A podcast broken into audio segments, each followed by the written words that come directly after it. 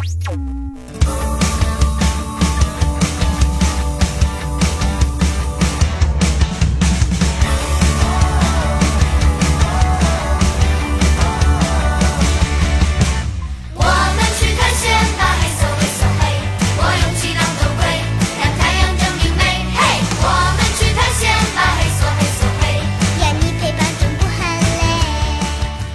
Hello，各位朋友，又来到了今天的吐槽二零一四。大家好，我是老 T。那么今天的节目呢，也像上期一样，上期节目我做了一个什么呢？就是呃，这个本档节目啊，本期节目不搞笑啊，进来请慎重啊，这样的。我突然发现有一个有意思的事儿，我不如把本期做成一个连载啊，就这个这一周啊，这一周的时间都是本期节目怎么样，本期节目怎么样啊，或者是本期节目。就别听了，别下载了，是吧？反正就这这个意思。今天我要做一档叫什么？本期节目很血腥，注意收听。这为什么我要这样说呢？其实最近天气也挺热，我看到大家都很十分的暴躁。其实包括我做事儿，感觉什么也没有什么太多的耐性。其实原本一些小事儿又觉得压力特别大。那么前段时间是高考。呃，很多的人在高考结束了还好啊，顺利算是考完了。那么在有些时候，高考前面这些的朋友呢，就有的时候就出现了一些情况啊，甚至有些人产生了自杀的念头。其实对于现在的年轻人来说，呃，可能这些自杀的年轻人他们会有一些事情会看不开或想不开。那么曾经也有一些朋友像老七一样，我小的时候不懂的一些事情，但是。也就是突然想找个地方去开脱一下，去解脱，所以会选择一些自自虐啊或者自杀的倾向。那么今天呢，我其实这档节目，我想给大家灌输一个正能量。包括现在听我节目的听众朋友，因为有听众朋友跟我聊过这事儿，说他最近很很不好，啊，有了一些想自杀的一个念头。到这里呢，我也跟各位朋友来开导开导。今天不妨就来说说啊，曾经这些，呃，让大家自虐的事儿。当然了，我也会着重的分析一下为什么会有这样的一种情况发生。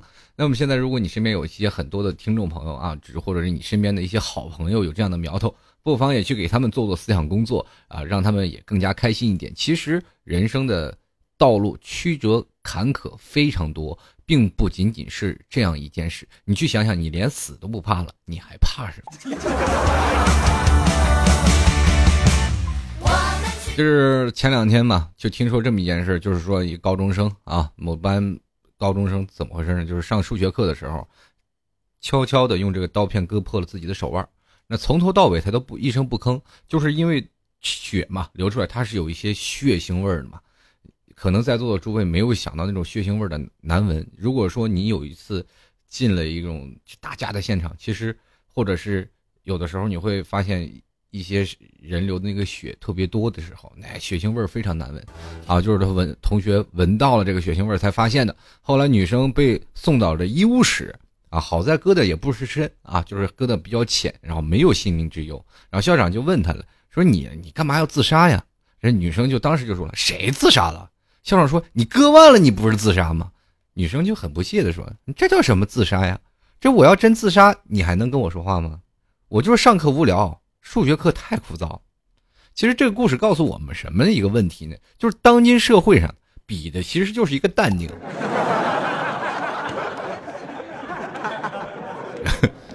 太淡定了。其实今天我们话题也不妨就从此展开。其实我也想问问大家，就是在你们现在曾经或者是在现在，是不是也曾经伤害过自己？其实有很多的理由无所谓的。就是特别小的一些理由啊，有的时候可能是心灰意冷，有的时候可能是心情不好，也可能是无聊，但是也有很多的失恋的啊，还有很多就是说小时候老爸老妈不让看动画片的，这些人肯定穿插于其中。其实我们就来说一说啊，咱们曾经是不是真的有过这样自虐倾向？其实按照有一组数据出来，这个数据很可怕，有百分之。百分之六十到七十左右的人都曾经有过自虐的倾向，而且这种自虐可能啊，很多人都说了不是自杀啊，这自虐和自杀不是是两码事儿啊。自虐呢，就可能对自己曾经添加一个烙印，比如说像老 T 啊，也有过自虐的倾向啊。怎么自虐呢？我扎了两个耳朵眼儿，啊，开玩笑，那是当时为了耍帅。这不，其实对我来讲啊，我现在心里去想，这绝对是自虐。你去想想，这扎两个耳洞，疼的哭爹喊妈的，耳朵发炎了呀，就是疼的哭爹喊娘。人说你有病，扎耳朵眼。其实你去想想，现在女生很早、很早、很小的时候就扎耳朵眼，你男生你扎它干什么玩意？后来还是被人骂你二椅子。其实这些都是开玩笑。那么，其实说是在节目开始之前，我们先首先来做一些统计。其实有很多的朋友都伤害过自己，包括自虐或者是无意的伤害。呃，我们可以说出很多的意外，意外其实也能包括在这个受伤的一个关键当中，但是不能说是他明确的一个自虐倾向。其实我们小时候受受过的伤害不少，不管是来自于呃外界的啊，或者是来自于自己的，有的时候走路。自己磕一跟头，还自己摔掉两颗大门牙呢，是吧？我在曾经有些时候啊，小的时候，老爸老妈，他们就是对我这些殴打啊，在身体上、肉体上造成的创伤，在那个小的时候，那个幼小的心灵是不可磨灭的啊。现在的孩子可能都是现在的掌中宝啊，家里的土皇帝。那么在我们那个年代，家里的孩子就必须要挨打的。我曾经我做过一些节目，我就是。那节目的名字就叫做《妈，我是不是你亲生的》，对不对？大家可能有一些印象，就是讲小时候我的一个辛酸血泪史，那一路的刀光剑影。然后后来我就想了，到大了如果不学武，是不是有点太对不起佩佩了？是吧？佩佩为什么呢？少林武僧啊！你现在看，我现在估估计也是出现在中国足坛上。还好那个时候没有练足球，要不然又不知道有多少人受到伤害。说到这里啊，刚才也是开玩笑。很多时候被父母殴打的这种情况很多，很多小孩嘛，小时候比较顽皮。现在的可能的学生，现在的年轻人跟我们那个时代不一样。我们那个时代，交通基本靠吼啊，取暖基本靠抖，就是治安基本靠狗的这个年代，很多的人。他们没有什么的娱乐，是吧？娱乐的设施，比如说像谁家有个小霸王其乐无穷啊，那绝对是土豪 啊！所以说，都组着团去他们家去打游戏机。再往前推，爸爸和妈妈那个年代，他们那个年代谁家有个电视机那都了不得了，黑白的啊。那段时间看什么霍元甲呀，什么都是跑到谁们家什么家去看电视去，而且还不是彩色的。啊，那么小一小电视机在挤挤了一堆人。那个时候电视，你你要想知道那个年代是什么样的情况，你现在去朝鲜去旅旅游，你就知道我们那个年代是怎么生活的，是吧？没有任何的东西，而且我没有什么娱乐的娱乐的项目，那怎么办？就只能去自己挖掘。在那个年代，我们没有什么特别好玩的项目啊，也没有什么太多的特别搞笑的事情，但是我们还是能从当中。找到一些能让我们开心的事儿，比如说我们现在小孩嘛，就堵人家烟筒了，爬人家房，或者是小朋友们一起玩躲迷猫啊，什么还有等等等等躲猫猫等等一些游戏的环节。可能现在有些东西对于我们来说，这可能都是已经游戏失传的手艺了。我们小时候玩玩的东西太多了，可能我现在一回忆起来，很多八零后都有很有感触。那么对于九零后，他们可能衔接在八零和九零之间这个年代当中呢，正好是改革开放。所以说，在他们年少时呢，也会经历跟我们一代的传承，这个东西都是一代传承一代的。就是大孩子带着小孩子玩，那个小孩子呢，可能穿插的年龄不等，从初中到小学，一直到上幼儿班的小孩，可能是连成一串，就是不断的在传承你这个游戏该怎么玩，怎么跟我们去混。当这个孩子上到高中以后，可能就不会跟他们玩了，要完全要奔学业，而且还有一些步入社会的工作的一些压力，可能他们就会。呃，没有了这些的玩耍的东西了。那小孩呢，就是一直承接于大孩子他们玩法的一些东西啊，一直在承接。所以说，九零后可能会承接这些东西。那么他们承接这些东西怎么办呢？就开始玩，胡作非为，天天的去打呀闹呀，难免发生一些口角。我小时候，我就是跟学生们啊，就是跟我们的朋友，包括同学，就经常会发生一些口角。我们那个时候的。做人宗旨就是能动手的时候就尽量别吵吵。对，北方人好凶斗狠啊，从小养变这个养成的一种的生活习性，在北方人就豪爽，大口吃酒，大碗喝肉，是吧？大口大口喝酒，大口吃肉，然后就演变成了，就是现在一动手，在我北方啊，就是形成了一种观念，就是人嘛，就是一直很要强，而且有的时候打架很简单，就是我看你一眼，然后这边问问什么，你看什么看？你不是人看的，接着两个人就动起手来了，很快，而且。基本没有过多的这些的语言的上的冲击，所以说我们这边基本打架就是因为只因为在 人群中多看了你一眼。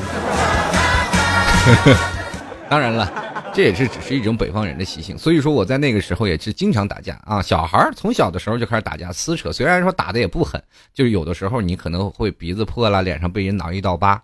回到家里以后，父母一看，哎呀，这么小孩不学好，天天出去打架，一定要把你这种想法扼杀在摇篮里，对不对？这么小年纪打什么架？于是乎，我又接受老爸老妈的一身毒打。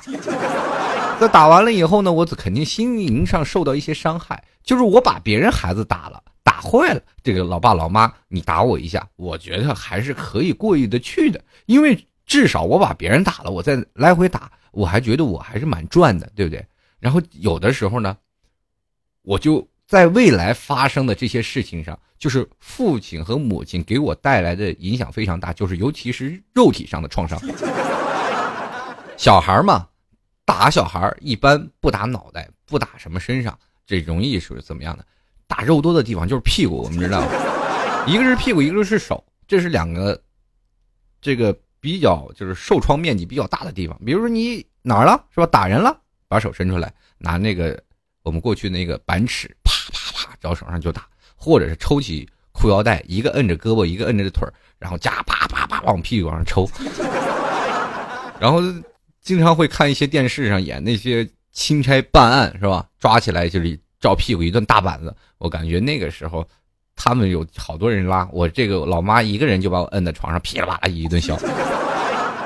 后来呢，我就演变成一种个性。大家可能知道儿童的叛逆心理，就是说你越打我，我就越知道这件事情上我还是站着理的。我凭什么你不让我打，我就不打？于是乎呢，下次再打架的时候，我就格外的用力，就必须得把他把我爸和我妈打我那份儿我给打回来。这就演变成了另一个阶段上了。然后别人的孩子又找了一堆人，就把我打了一顿。接着回去老爸老妈又打我一顿。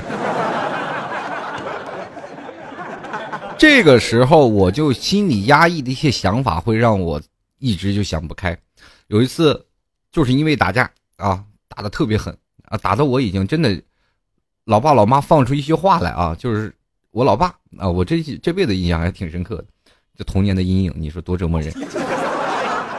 打我打挺狠啊！那次就给我一顿削，摁在床上，接着就拿绳子把我绑在那儿。其实我爸那天也气够呛，那确实那小子太淘了，没有办法治。你要按照我现在想法，我估计那很把我掐死的心都有。没办法，太淘了。然后就把我打了一顿，把拿绳子把我捆起来，捆在床上。然后这个时候我就想，哎呀，这老爸当时放了一句话，说你你要再那个什么，我就把你腿打断，打断了我养你，你就天天在床上给我待着。这话说出来的时候，我当时心里还真想，你真要打断我腿啊！然后这时候他把我绑在床上，我就以为他去拿刀了，你知道吗？在未来可未知的恐惧感，其实对于未来的恐惧感，现在很多的人都有啊。就是说，比如说，我以后一定要干什么你，我以后一定要打断你腿。这个时候，我们现在虽然说没有。发生过这些事情，但是我们会对未来产生一种强烈的恐惧感。包括现在很多朋友，就是还没有毕业呢，我们就想毕业以后我怎么办？找不到工作该怎么办？就是对未来的恐惧感。那这个恐惧感和那个恐惧感不一样。一个恐惧感是在你未来的生活当中，我还有很多转变的余地。那么这个就没有余地可转变了。对未来，我肯定就是两条腿没了。这个时候我就心里有些害怕，就是胳膊毕竟拧不过大腿。我那个他多小呀，人加起来也没有一米二的个呢，这个也就刚刚过了一米二。然后接着呢，我就心想，那没有办法了。于是乎，我就在那床上拧拧，哎，把绳子拧开了。把床上拧开了呢，然后最早以前我家住的是平房，从这个床上的玻璃我能看见外面，我爸爸在干嘛？结果我一扒，我拧开了以后呢，我看我爸爸在那个哪儿，在沙发上坐着呢。我说看你估计气还没消呢。于是乎呢，我就把绳子呢，我就开始拿起来，啊，那根绳子，我就想到了上吊。那个时候真的想到了轻生的想法，我就想上吊。然后就把上吊绳啊放在一个窗户上。其实按照现在的想法啊，就是在最早的窗帘不是像现在这样拉杆式的，或者是什么样管啊，各种的呃精挑的那种的自动的没有，就是一根钢筋拉出来的一个东西，然后接着一个门，就是夹那个门帘子的啊，夹那个窗帘的这个夹子，哎，再来回的拖动。嗯，如果我那时候在那上吊的，肯定也就掉下来了。也，你要现在的想法一想，那肯定也死不了，肯定掉下来了。那个时候我都把绳子拴好了，然后比量好高度了，然后就把架到脖子上。正架在脖子上的时候，我就想到一个问题：哎呀，有个动画片没看完。哎，这个时候我就想，哎呀，这应该看一下动画片。等看完动画片，我我再自杀。所以说，在某些情况下，我认为动画片是拯救了很多孩子的性命，你知道吗？所以说，现在这未来的发展当中还是很多。我们小的时候可能仅仅是一念之想，就造成了这样的想法。这也单纯只是小的时候我们有这样的想法，但是可能会因为一个动画片或不或者是一个电视剧，乃至于一个游戏我们没有玩完，没有打通关。造成了我们现在想啊，应该不自杀，可能到后来就不了了之。那么到现在我们长大成人了，我们想到后面就是最早以前我们做的事儿，是不是认为，哎呀，这是太傻了？我曾经第一次就是在想，在考虑我为什么生活在这个世界上的时候，是在八岁那年。我在八岁那年，我妈妈骑自行车驮着我，我就一直在想一个问题：我说为什么我会生下来，而且为什么我会活在这个世界上？这是我对人生的生命追求的第一次讨论，在第一次讨论的时候，我就一直在那个幼小的脑袋瓜子里，我完全不知道未来的世界会怎么样，也不知道现在的地球具具体的什么是一个情况。在我们那个年代，见到一个老外跟见鬼到鬼没什么区别，就是大马路上见到一个老，因为北方的边塞小城，见到一个老外，那跟见了外星人是一模一样的。我天哪！有的时候，大马路上有个老外啊，一堆人去围观啊。看什么？看鬼子呀！所以说，在那个年代，就是产生了一种对未来未知的一种想法，而且对现在我为什么生活在这个世界上有一些疑问。那么想着想着，有的时候我们就会有些想跑偏了，就是想到人生死轮回，如果这辈子过得不好，我不妨死了再过。其实现在这个社会当中没有那么太多的生死轮回，我们可以去想到曾经在一些中国古代的神话故事当中，我们会想，就比如说我们和上辈子，比如说我和这辈子女朋友吧，很多人都说了，你跟这辈子女朋友是，呃，在一起，那就是因为上辈上辈子的五百次的回眸，你才能这个跟他去相遇。我想问一下在座的诸位，你跟谁回眸那么多去相遇了呢？第一，最多回眸的是你的妈。第二，可能是你的同桌。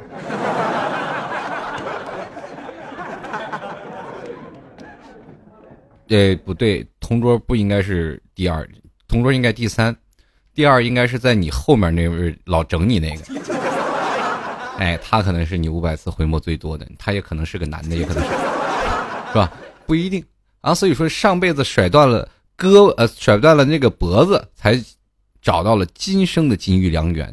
到了二十五岁结了婚，三十岁离了婚，然后你开始再找另一个甩断脖子的人。所以说，你信这样的生死轮回吗？所以说，现在的很多的年轻人是没有任何信仰，没有太多的神话故事的色彩。在很早以前，有一些反封建迷信啊啊，包括有一些佛教。道教等等一些诸如此类的呃这个教派，当然很多人还信了闪电教，我觉得这个教不能进啊，邪教啊，千万不能进。但是在有些情况下，我们去想，很多的人在某些事情上和某些问题上，我们就会存在一定自己的独立意识，我们不愿意太相信任何的生死轮回。我觉得人这一辈子就是应该自己过，自己怎么样是你自己的问题。现在很多年轻人都是无神论者，有些情况下，我们可能在某些问题上会选择极端，但是在某些情况下，你不得不相信佛教和道教的等儒家思想，他们所给带人带来的一些问题。比如说，很多的人，比如说国外的一些教派，什么基督教、天主教等等等等，伊斯兰教或者是一些等等的一些道教啊，包括现在中国的所有的这个教派，呃，现在说起来的教派有很多，特别多。你同样是一个教堂，但是在这个教堂和那个教堂，他们所信仰的这些东西就是不一样的。他们每个人都有不一样的信仰，每个信仰当中都有不一样的神话故事，每些故事都有一些哲理。而且还有一些道理在里面。我们去讲到很多的人，我们有些事儿事情啊，就是揪在心里是说不出来的。现在年轻人很多人压力特别大，比如说现在，比如说现在很多人选择自杀，在自己心里承受范围之内做的一些事情，他觉得特别，就是这人坏透了。然后他总觉得自己做的事儿太肮脏。其实我跟你说，有些人啊，就是自杀的人，往往都是善良的人。那些特别坏的人，反而他都不自杀，你就知道什么叫做好人活不长，坏人活千年。曾经有这话，这故事就是这样。如果有一个好人，他突然做了一件特别违背自己良心的事儿，他觉得有愧于站在天地之间，所以说他会选择轻生的念头。那坏人呢？我本来就是这个德行，我那我还不做坏事？他做的任何事，他就认为他是理所应当的。在这个某些方面当中，你。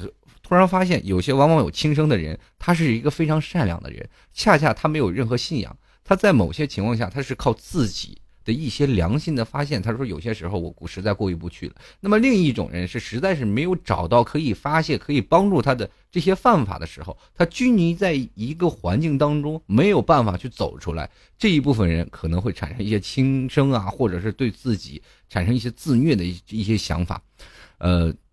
为什么我会说到这一点？咱们去想想，在某些教派啊，说到教派当中，很多的佛家思想当中有很多的呃佛家哲理啊，比如说有些时候你可以看到一些呃大师在讲一些话的时候，其实他们这些佛学还有一部分掺杂在人性和这个理性当中的一些事儿，那很富有哲理。我们往往说一一个大师在讲出一些事情的时候，你在渗透自己的人生，突然发现自己人生原来是如此的。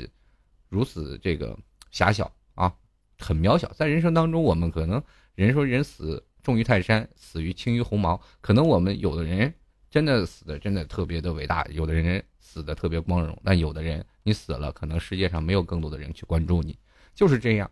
后来呢，我们看到。佛家的思想，当你觉得自己真的特别不好的时候，你可以去拜拜佛、烧烧香，去忏悔自己曾经做过的一些事情。你可以去出家为僧，或者等等来弥补你的过失，这是一部分。那么另外一部分，比如说你自己有了自己轻生的念头，然后突然在国外啊有一个道教，我还记得曾经在很多的电视剧上就能看到这样的一个桥段，就是有一个小房子，房子一面坐的是呃牧师啊。这一一面做的是这个忏悔的人啊，就说啊，我我有罪啊，我有罪，我来忏悔来了。其实这个在忏悔的当中也能得到一些东西。你要让老 T 忏悔，估计我得把腿坐断了，我也忏悔不完。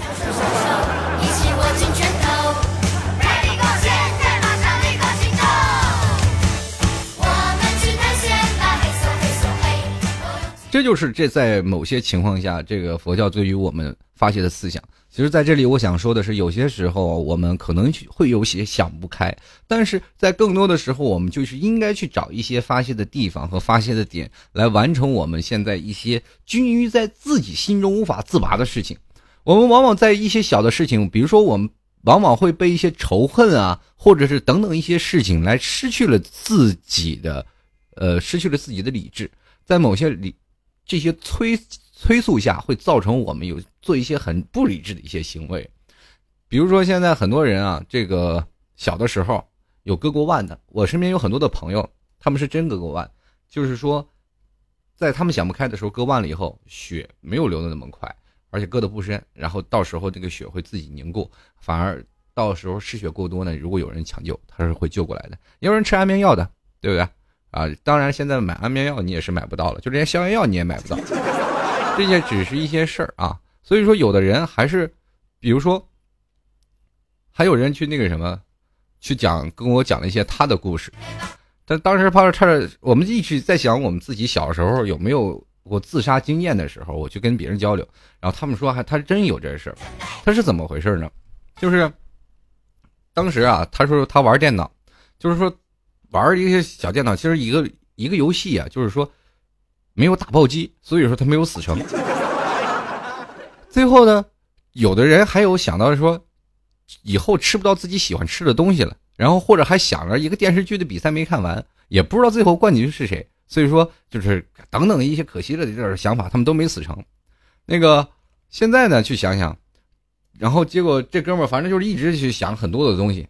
包括等等等等理由，给自己介绍了，说自己也有很多的东西没有，他就一直没有死成，就一直没有自杀成。那时候他还小，大概九岁到十岁的样子，啊，对事涉世未深，反正就是想那天反正不管怎么样，他就心情不好就要自杀。估计那是小孩也是犯了抑郁症了啊。最后呢，那没有办法，拿了瓶洗发水，好像是力士的洗发水，然后跑到自己房间锁上门，上去就拧了喝了一口啊。当时他跟我说，哇，那个味儿超苦超恶心。而且当时卡在喉咙里，根本吞不下去，那很稠的，你知道吗？你有没有感觉到？你抽烟的人应该知道，一口浓痰卡在嗓子眼里是特别难受的，是吧？然后最后他的父母找到了门钥匙，冲进来了，然后抢他洗发水。然后他跟我说：“老弟，我跟你说啊，就是其实他们不抢，我也不再喝第二口，太难喝了。”最后呢，他爸他妈就给他找了一些心理医生，给他去开导、去疏导这些。最后后来他找的一些发泄口，原来知道人生其实还有很多美好的事情。那么我们去想到啊，其实我们在很多的情况下，就是我们并不是想要自杀，而是想寻求一些发泄。那么就算偶尔想到了，我们去想，再也再不会用这种洗发水的样式了。可能这个洗发水在他人生未来的发展历史当中，他也不会再买力士洗发水去洗头。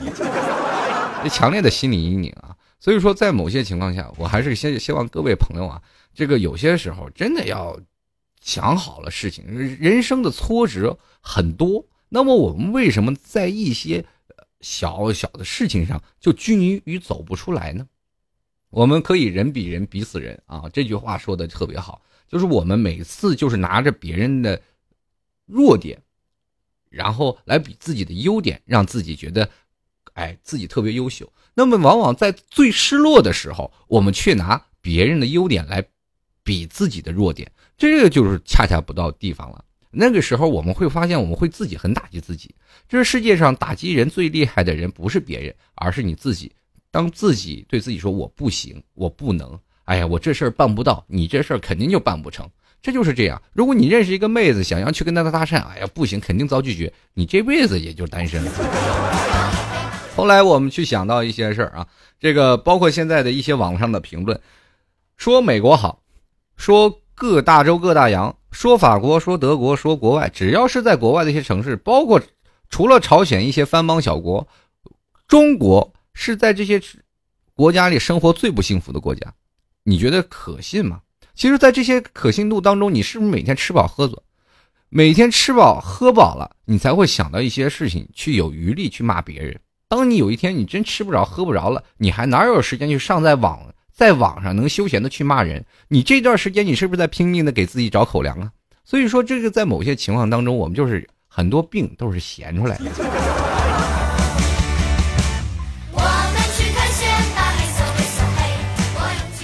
如果有些时候你可以去身边多交流一些就。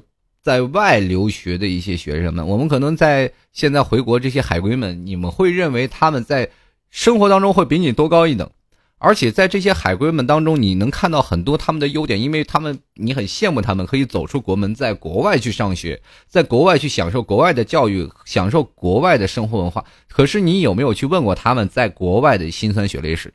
在这些当中，我很多的听众朋友都是在外留学的，有在日本的，有在美国的，有在澳大利亚等等等等各国的各大洋都有。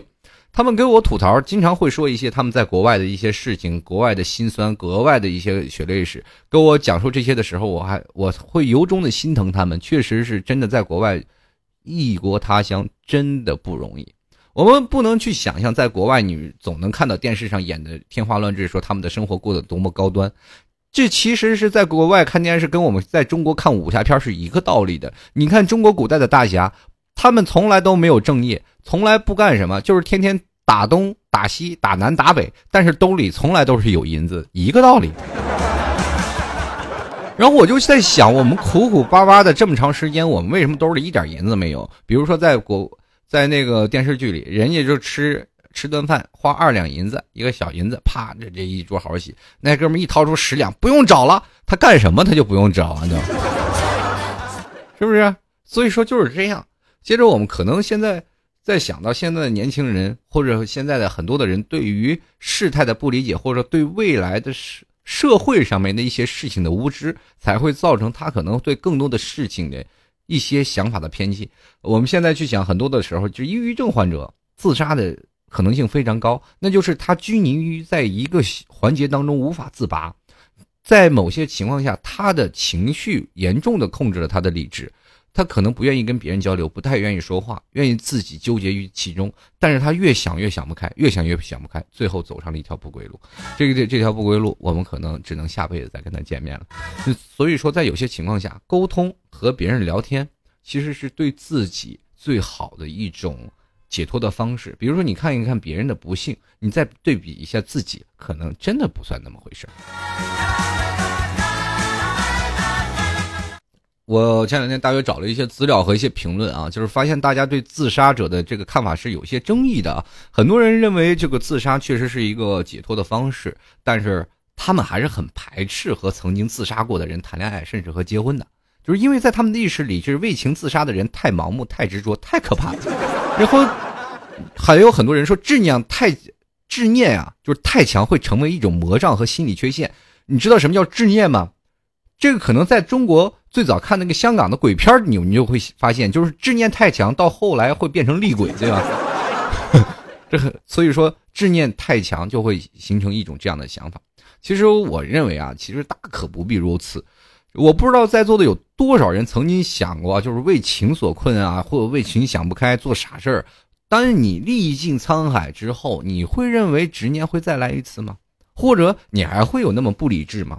我们换种思维方式去想，当你现在认为，就包括现在很多听众朋友，你们现在很多时候你想不开或者走不开的时候，你想想，你往前推十年，如果现在十岁的听众朋友，你可能想不到这点儿，你就不用推了，你老爸老妈会收拾你。咱往前推一下，比如说二十岁的人，你现在想不开，啊，想不开你就想要自杀，你往十岁的方面去想，为什么让你往十年去推？你在十岁那一年，你有没有想过自己在未来会有什么样的东西？你会不会对未来产生一种强烈的恐惧？那是因为你对社交面不广。当你到二十岁的时候，有的人上大学了，有的人步入社会了，你了解了更加全面了。当你了解全面，也说明你在二十岁的见识当中完全不如四十岁的人，或者不如三十岁的人吧，对不对？所以说，在你这个时候，你对未来还有更多的可探索性，而且和对未来的未知性。你还完全一无所知，在这种方面当中，你想想，你是不是觉得你现在还很幼稚？你圈在这个圈子里。当如果你活到三十岁的时候，你再看二十岁的时候，你是不是会骂自己那时候太傻了？都会这样。包括我们现在在谈恋爱的人，当他们谈恋爱的时候，都一个个热情洒脱，天天的晒幸福，天天的在自己爱人面前觉得自己是非常漂亮。在爱人面前就觉得我心爱的人，我会跟他老老实实过一辈子。当时间磨平了你所有的爱的棱角以后，你会变成了你的爱情会变成一种亲情。接着下来你会发现，我们曾经那些爱情都去哪儿了？我们可能再也找不到了。当你回归到生活当中的柴米油盐酱醋茶，你会发现这生活实在太无聊了。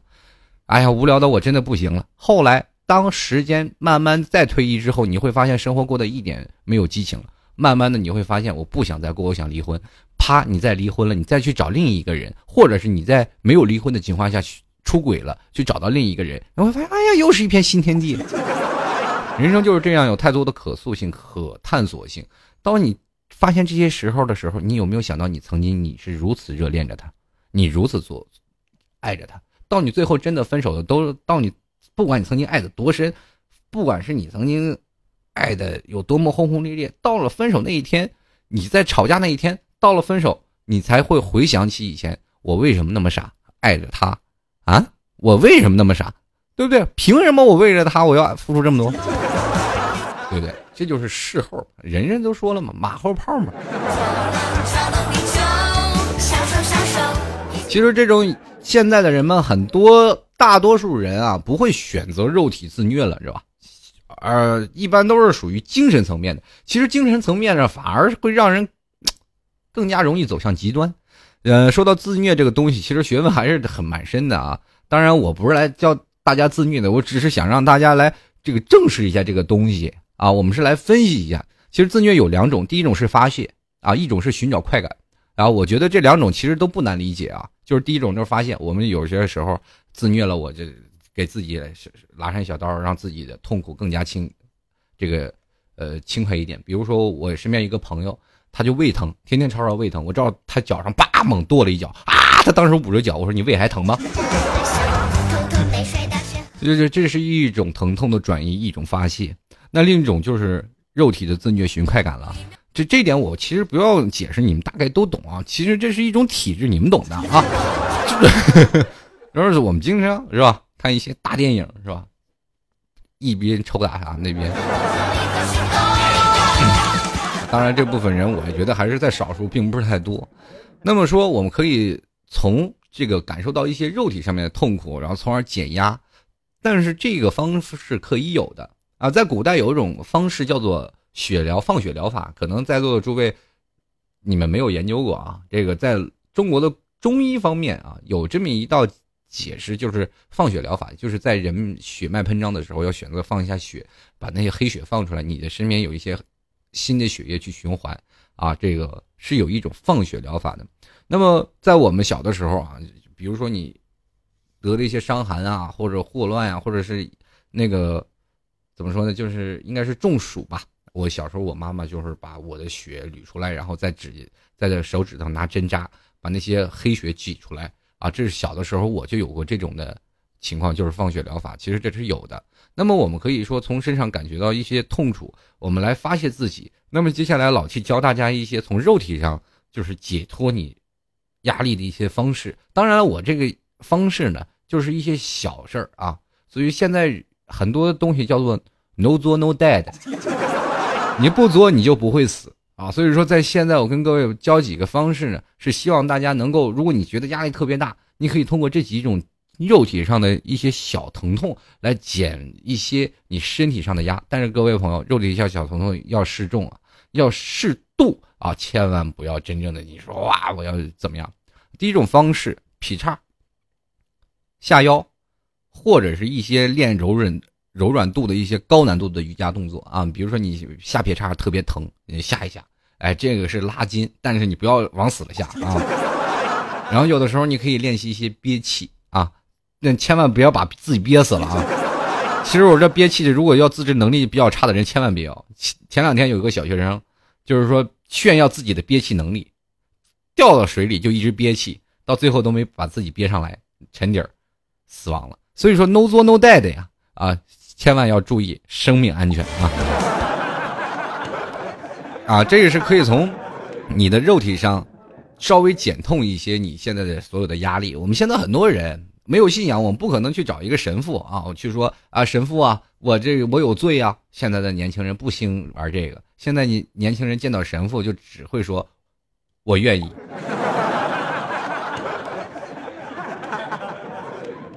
那请把戒指戴到他手上，亲吻你的新娘，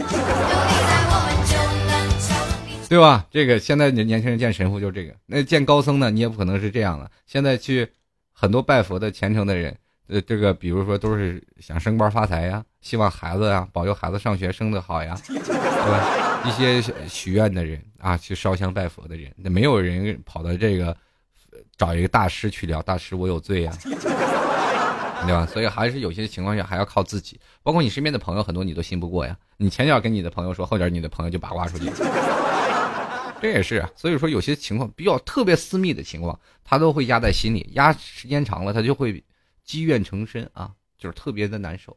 在这个时候，你压的越多，你自己的包袱就越重。有的时候我们要明白，人这一辈子他有很多学习的东西，人生就像一杯水。你只一直是满的，你永远就是学不到东西，永远也没有办法去想开。除非有一天你把水倒掉一半，然后你才能进来更多的东西，放掉一些东西，你才能得到更多的所有。这就是现在人生当中我们去想到，在未来我们如果要积压太多东西，我们会不会找一些方式去放掉的一些排泄方法？那么我们继续来，我给大家来做一个小的测试啊。其实，其实有些人是总是沉默寡言，不论遇到多大的委屈，都是看着很坚强的忍受着。这个人前总是摆出一副事事啊一事多一事啊不如少一事的一个姿态。其实人现在呢，在人后呢，却是一种另外一番姿态。比如说自己折磨自己，有很严重的自虐倾向，对不对？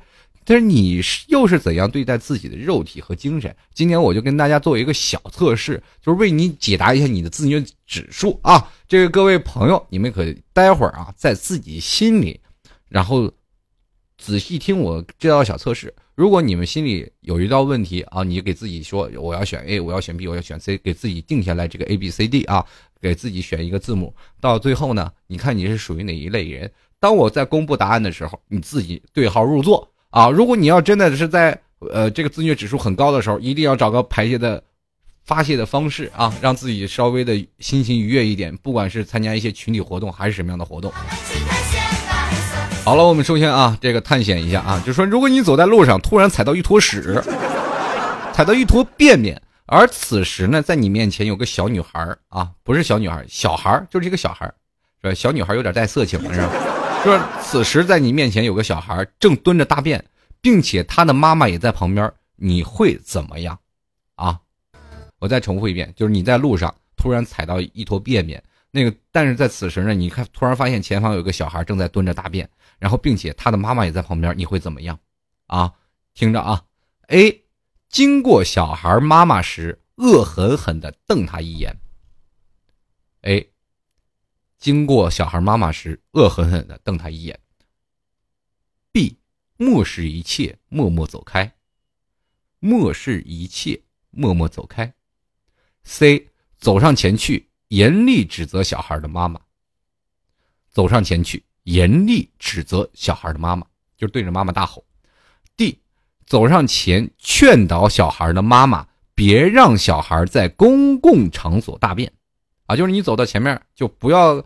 跟他妈妈好话好说，就是你千万别让小孩在公共场所大便了，是吧？你去厕所啊，去哪个地方啊？这是一个 A、B、C、D 四个答案。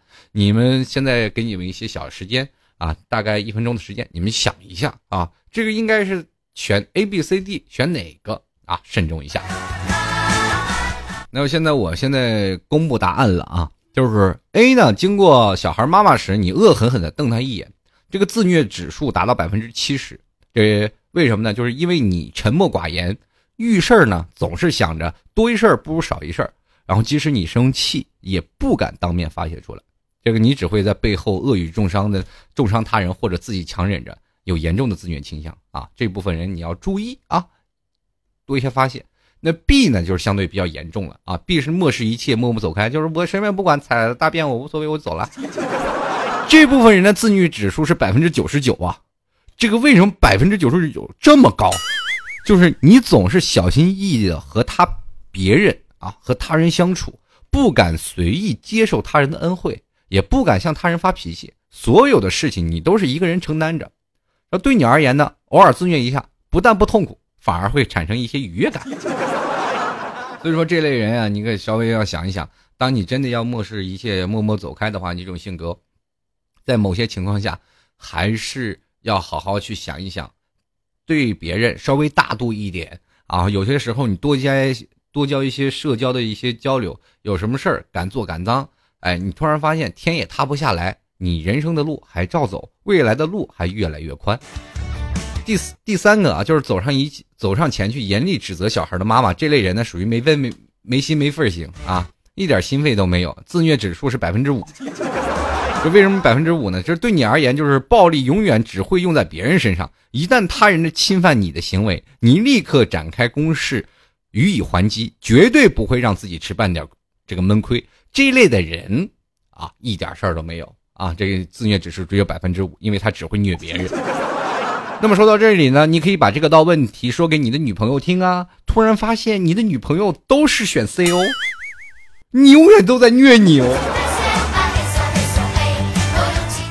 然后第四个人的呢，就是走上前去劝导小孩的妈妈，别让小孩在公共场所大小便啊。这个自虐指数是百分之二十，这为什么呢？他说，就是你是一个相对比较稳重、理性，而且非常注重个人形象的人，就是跟人打架斗殴，争的脸红耳赤的现象是绝对不会在你身上发生的啊！这种人是比较沉稳，大概在三十岁到四十岁左右的人，可能就慢慢也就变成这样的了。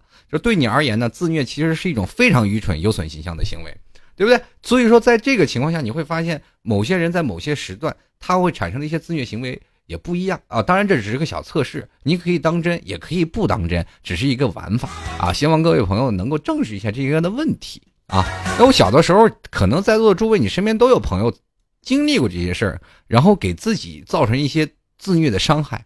呃，我们小时候就爱玩这个东西啊，烫烟疤，就是在座的诸位，你们身边的小朋友或者你身边的哥们儿、姐们儿，可能都有烫烟疤的，就是拿个烟头啪烫在这里，自己特英勇。小的时候，我们看到我身边的朋友到现在了，他那个烟疤仍然无法下去，到现在他还认为这段是他。曾经为什么那么幼稚，烫这么多的烟疤？这其实真的是一种幼稚，只不过是那个那个小的时候一种，比如说疼痛给大家带来一阵快慰。为什么呢？因为别人看这个哥们太有尿了，你可以自己烫个烟疤一声不吭，我就不敢烫。我到现在我身上一个烟疤都没烫过，抽这么多烟烟，我身边的哥们儿都烫过，但我就我没烫，因为我知道啊，疼痛是暂时的呀，但是伤痕是永远的呀。我多机密的一个人呢，对不对？所以说也就是这样，还有还有很多的女生也有自虐行为啊。这个怎么说呢？有的女生就会有这样的想法，就是可能为情所困，但是她有的女人是哭啊，有的人是闹，有的女生呢在分手的时候特别难受，那有的女人呢，她会躲在被子里咬手指，把自己手都咬破了，还是在那儿咬。那就咬破了，自己感觉自己手疼了，自己心就不太疼了。其实还有很多的时候，咱们可能会无意间的一些伤害，也会自对自己造成一些损伤。当然，这种自虐行为属于间接性伤害，我们肯定是都不希望的会有这样的事情。其实说了这么久，其实我突然发现有一句话说的特别有真理，叫说这个世界人人都有病，不管你是神经病、精神病，还是有一些好玩的病啊，这个不管你是大病小病、大灾小难的，你还想过吗？曾经有一句话说：“我突然跟一个神经病聊天，我突然发现我精神了很多。”就是这样，这个世界人人都有病。那不管是自杀还是有自虐过的人啊，咱们现在就不说你多傻，但是我相信你的心理成熟度一定要有所提高。不管你是再要怎么提高，多看书或者多旅行，多出去看看，多出去走走，放掉一些东西，你才会发现外面的世界原来真的很精彩。很多的事情，你当你。在对心理承受度有一定提高，很多事情你就应该有了一番的感悟，甚至会有些大彻大悟，对不对？所以说，不要再让自己傻第二次。某些情况下，你会发现人生还是无比的精彩。不管怎么样，还有很多的东西值得你去拥有的。其实我最后我只想说一句话啊，这永远不要拿健康来开玩笑。任何东西比健康比起来都是排在第二位的，包括人体发肤受之父母。我们去看到现在很多的人啊，你你就死去吧，开玩笑。其实这个东西健康真的不应该拿来开玩笑的。如果你要用这样的健康来拿别人来开玩笑，这个可能在后来对你的，包括对你来说，对人是一种不尊重啊。只希望各位朋友健健康康，长命百岁，好吧。接下来我们关注一下听众留言。不过还非常感谢各位听众的亲爱的听众朋友对老 T 的节目的大力支持。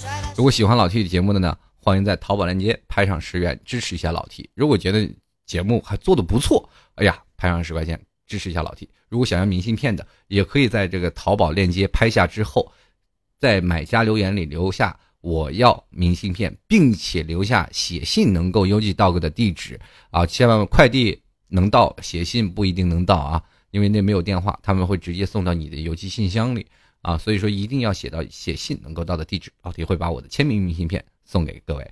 嗯，怎么找我呢？在淘宝里搜索“老 T 吐槽节目赞助”啊，你就可以找到老 T 的这一个，就是老 T 吐槽二零一四这个图标，可以直接点进去拍上十元支持一下老 T，谢谢各位。自媒体人也不容易，我现在每天累的那满满脸都冒光啊。还有各位亲爱的听众朋友，喜欢老 T 可以加入到老 T 的微信公众平台幺六七九幺八幺四零五，在这里可以跟老 T 来聊聊天，来聊聊你人生的一些感悟。那当当然，老 T 也会乐此不疲的跟各位朋友继续留言啊。这两天确实很累啊，我大概回复听众留言回复了一千多条，当时都崩溃了啊。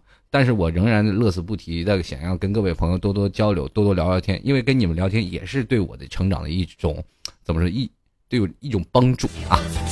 同样也可以加入到老 T 的呃粉丝群二三零九四二四四四，在这个粉丝群加入呢，一定要输入老 T 啊，否则很多的人他们不知道啊，以为你是刷广告进来的呢。所以说各位朋友可以加入进来，跟老 T 来聊聊。同样也可以加入到老 T 的百度贴吧，百度贴吧里很好玩，有很多老 T 的照片，这帮人各种黑我，黑的我都不高兴了，你知道吗？好了。啊，还有很多的朋友啊，这个在这个贴吧里还跟我说，这今年老七唱什么歌，大家给找找。我告诉你，很多人说我唱歌不好，我不唱了。啊，还有各位朋友啊，贴吧呢，直接搜主播老七吧，就可以在贴吧里跟老七来进行的愉快的交流了。那么我们继续来关注一下听众的留言啊，时间不多了，我们抓紧时间。首先来关注一位叫做彩姑娘的小蘑菇啊，他说个 T 哥好，我感觉学校。呃，踏入社会用处不大。我在想，在上班的周六日学个技能求推荐，未来有什么好的前途呀？你未来有什么好前途？我能知道？我现在对我未来的前途我都不知道，你还问我？周六日学习技能，你首先要做个市场调研呀。你说认为现在我应该学什么技能最好呀？啊，包括现在你说我未来可能出国，我就要学英语啊。我未来可能要做一些计算机的东西，我就学计算机学技术啊。对不对？如果我未来社交能力不行，你学沟通和有效的这个是管理啊，对不对？如果你要学真的有用的技巧，我觉得是对于高效沟通这方面，真的应该学习一下。现在很多人光在网络当中去聊天，但是在现实当中沟通中确实不会太察言观色，这一点你可以多学习一下啊，为之推荐。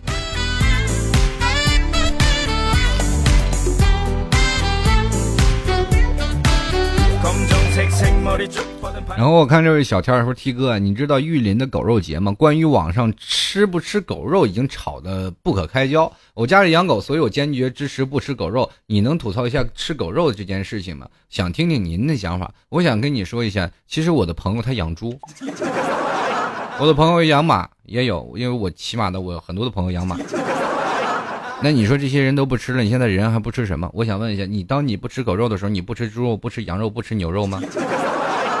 很多人也养牛啊，猪肉也很多人养，拿猪当宠物也很多人养。你要明白一件事情，人既然站在生物链的最顶端，你每天在吃着牛肉、吃着猪肉、吃着别的肉的时候，你说不要吃狗肉，人为什么要经历过这一点？有的时候，我觉得。在某些情况下，我们要知道那些偷狗的、偷那些呃，比如说名镇的名贵的宠物犬的这些人，他们确实有点丧尽天良。包括在某些情况，但是吃你吃你的狗证，但是这个玉林狗肉节呢，已经是好多少年的历史了，多少年了。但现在你开始说不让人吃狗肉，当然我这个肯定会遭了一堆爱狗人士的这个抨击。我觉得现在这个社会当中，人既然经历过这个当中的这些现象。如果有的人养了很多的宠物，养了蛇，那么我们现在的人是不是要反对吃蛇呢？如果现在很多的，你知道现在场面呢有很多野狗啊，我们当然知道，我们说不让吃狗肉啊，可是你要阻止很多的人，能阻止得了吗？我没有办法去阻止啊。但是这狗肉节呢，就是怎么说呢？我也不太好说，因为我说到这些事儿的时候，我可能会被更多的爱狗人士去吐槽，说老 T 去死吧。你凭什么让人吃狗肉？一点爱心都没有，你会把我推到另一个界界面当中。我只是实事求是告诉你，当你吃猪肉的时候，你有想过养猪那些人的想法吗？当真的人类什么都不吃了，咱们中国人都做和尚，这些事儿都没好。为什么会现在狗肉会上升到另一个境界呢？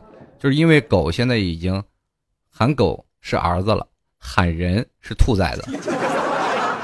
如果你自己养个哎孩子，你自己生个孩子，都是骂孩子，都是你哎你个，你个狗崽子，对吧？生个闹养只宠物狗，就是儿子来吃肉了。你可以去想想啊，现在人的想法就是这样，把狗当儿子了，所以说他没有办法去看到别人再去想这样的事情。但是有的时候，有的很多人养狗，但是也养出了一些怎么说的事情呢？我不太好说，改天我在节目当中再去说这些事儿，好吧？继续来看啊，这个我们这位叫牛慌慌的朋友啊，蛮心疼我的，说 T 哥你太累了，可以歇一歇，没有关系。我今天来听喜马拉雅了，谢谢各位啊！我最近也是在不断的更新节目，希望各位朋友都能多多支持老 T 啊。然后我继续来看啊，这个有位叫做唯爱燕秋那小妞，她说老 T 都给你学坏了，都说我贫了。我告诉你，少说贫，你就跟我学的。那我那么贫穷，你怎么不支持我点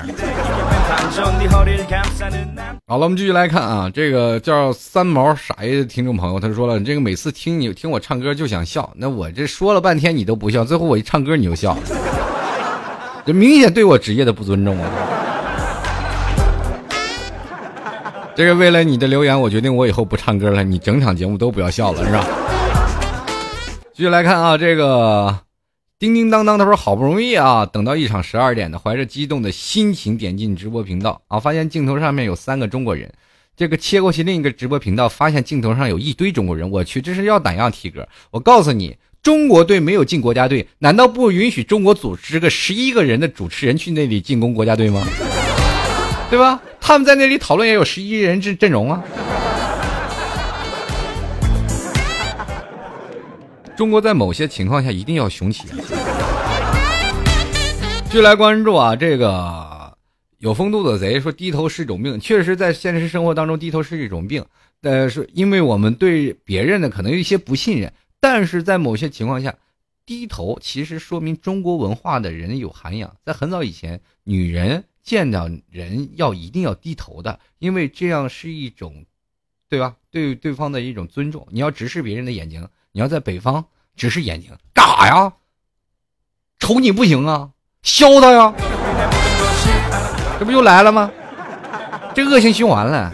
继续来看啊，这个叫做半醒的夏天啊，他说了这个。支持 T 哥，我认同一点啊，就是说你你说节目目前会看很多东西，然后用的很少。我很想说一句：台上一分钟，台下十年功。很多时候就是这样，需要学习累积各种知识，有了一定的功底才好发挥。那发挥的都是精华嘛？啊，经过加工的，这个不断要更新新的内容，压力肯定很大啊！加油！另外这个说句 T 哥啊，最后唱那句歌真是听不太清楚，不敢恭维。不然还是把原唱去掉吧。啊，这个我已经把原唱去掉了，就是今天就是没有我的歌声了，只有别人去仿唱的。啊，不过还是非常感谢你对我的支持啊，对我的这个鼓励啊，我会不断的更新节目，希望各位朋友多多理解。这个有位周小辉啊，说的特别有意思啊，他说这个真的不是老 T 怎么搞笑啊，就是嗯。能有这老 T 说话解闷儿。话说老 T，你的淘宝赞助原来真的那么少啊？好可怜，不容易。其实很多的人都是认为老 T 的节目分发量还是不错的，收听的也很多，肯定很有很多的听众朋友支持我。呃，说句实话，一天大概有一个听众朋友啊。如果我的节目今天有一万个人来收听我的节目，大概会有一个人来支持我，花十块钱。所以说一个月你，呃，我那天我看我的淘宝的那个大概的销量的一个统计啊，嗯，十天。呃，有一天是三个人，然后其余的好像都是一个人，还有很多的是没有人，要是分发下来的，所以说比较比较少，并没有你们想象那么多，这基本都是快自己快饿死自己。很多人问我说：“老七，你是不是光靠这个去，呃，自己挣吃喝的？”我说：“我要光靠这个自己挣吃喝，我得饿死。”好了，继续来看啊，这个谈血永新他说：“支持老 T，比起没有营养的搞笑，现在的。”节目感觉比较好，我也会不断努力，给各位朋友带来更多的东西。好了，各位朋友，这个今天的节目就要到此为止了。喜欢老 T 的节目，欢迎在这个淘宝链接拍上十块钱支持一下老 T，给老 T 一点点鼓励啊，多给点我就多更点当然了，我也会不断的努力更新自己的节目，让各位亲爱的听众朋友等的时等的时间稍微少一点。淘宝链接直接搜索主播老 T 啊，老 T 节目啊，老 T 吐槽节目赞助。啊，老 T 吐槽节目赞助就可以搜到老 T 那个宝贝，可以拍上十块钱支持一下。想要明信片的，可以在买家留言里留有我要明信片，并且留下你写信能够邮寄到的地址。加入到老 T 的微信公众平台，微信公众平台可以跟老 T 进行实时的交流，幺六七九幺八幺四零五，并且每期节目更新我都会在微信公众平台进行分享，通知大家。呃，另外可以加入到老 T 的粉丝群二三零九四二四四四啊，在里面搜索老 T 就可以进群了，可以在群里跟一帮小伙伴们无这个无忧无虑的玩耍了，可以聊一些天南海北的。当然，主播老 T 八也随时欢迎各位光临。主播老 T 八里都是一些无无节操的货啊，这天天抱着我就一顿黑啊！在这里我已经强烈的愤慨那些贴吧的朋友们啊，千万不要这样，再这样我可要反击了啊！好了，各位朋友啊，今天节目就到此结束了，非常感谢你们的收听，我们下期节目再见。最后还是要来首歌，呃，希望各位朋友都能有个好的心情啊，以后多多开心，多多快乐。我们下期节目再见了，拜拜。